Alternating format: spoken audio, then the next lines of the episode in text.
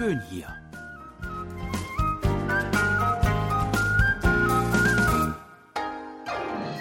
Ausflugstipps für Korea mit Jan Dirks.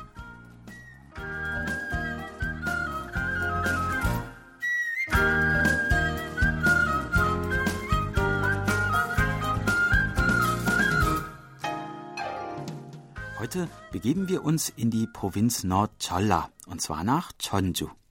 Diese traditionsreiche Stadt ist reich an Attraktionen und gilt als eine der koreanischsten Städte des ganzen Landes.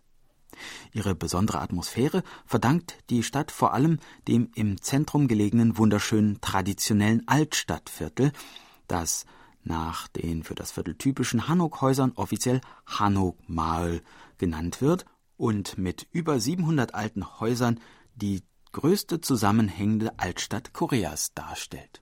Wenn man hier in der Altstadt herumläuft, kommt man an vielen interessanten Orten vorbei. Da ist zunächst der königliche Schrein Gyeonggi-jeon.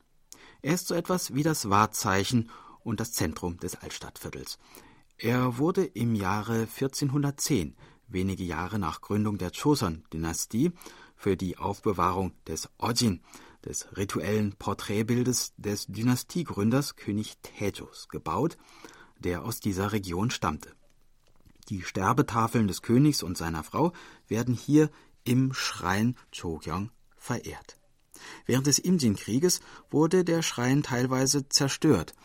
Die heute noch existierenden Gebäudestrukturen wurden im Jahr 1614 neu gebaut. Im Innern des Schreins sind die Porträts von König Taejo sowie nachfolgender Könige wie Sunjong, Choljong und Yongjo zu sehen. Auch die Sänften, mit denen die Sterbetafeln und andere Kostbarkeiten transportiert wurden, sowie verschiedene Tragen sind hier ausgestellt. Aufgrund des schönen Geländes, das den Schrein umgibt und sich harmonisch in die Umgebung einfügt, ist der Ort besonders bei Fotografen und auch als Drehort beliebt. Inmitten der traditionellen geschwungenen Dächer erhebt sich ein Gebäude, von dem man zunächst meinen könnte, dass es hier nicht so recht hingehört, weil es architektonisch ein wenig herausfällt. Es ist die Kathedrale von Chondong, die im Jahre 1914 im romanisch-byzantinischen Stil errichtet wurde. Hier, nur wenige Meter außerhalb des Stadttors Pungnam-mun, wurden einst die ersten christlichen Gläubigen Koreas von den damaligen Behörden hingerichtet. Das Fundament der Kirche soll auf Steinen stehen, die man von der Hinrichtungsstätte an der Stadtmauer hierher gebracht hat.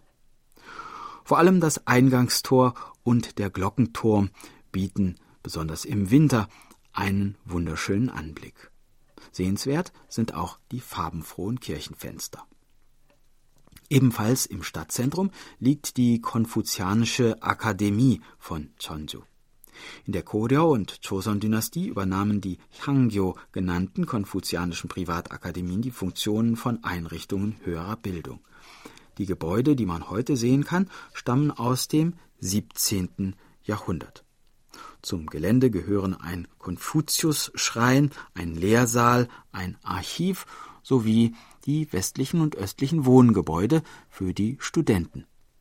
Besonders sehenswert ist auch der über 400 Jahre alte Ginkgo-Baum, der würdevoll über das Gelände wacht.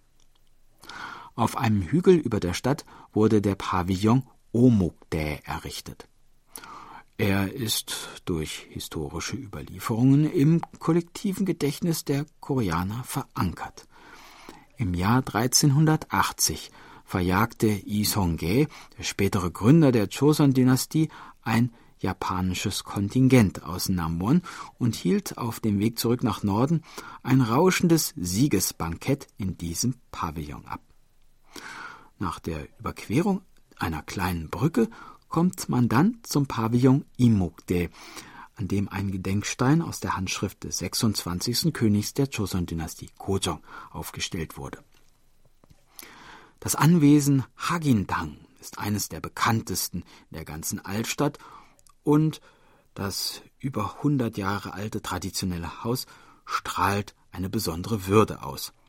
Man kann hier auch übernachten. Und wenn man das tut, fühlt man sich gleich in das adlige Leben der späten Joseon-Dynastie zurückversetzt. Zu den traditionellen acht Sehenswürdigkeiten der Stadt Chonsu gehört auch der Pavillon Hanbyokdang, der in eine Klippe am Berg Sungam-san gebaut wurde. Vom Pavillon hat man eine wunderschöne Aussicht auf die Umgebung, weshalb der Ort über Jahrhunderte auch von vielen berühmten Gelehrten und Dichtern besucht wurde. Der Berg hinter diesem Pavillon, der Märtyrerberg Chimyongjasan, ist in Korea als heilige Stätte des Katholizismus bekannt. Hier wird das einzige zölibatäre Märtyrer-Ehepaar der Welt verehrt und am Gipfel gibt es eine Kirche. Aber auch ohne den religiösen Hintergrund bietet sich das Gelände mit seinen vielen Blumen und wunderschönen Wegen für einen entspannenden Spaziergang. Neben all diesen architektonischen und historischen Sehenswürdigkeiten kann man aber in Chonju vor allem noch etwas anderes erleben. Die traditionelle koreanische Lebensart, die hier in besonderer Weise gepflegt wird. Diesem Aspekt wollen wir uns in der nächsten Woche noch etwas näher widmen. Ich würde mich freuen, wenn Sie mich dann wieder begleiten. Tschüss und bis dann, sagt Jan Dirks.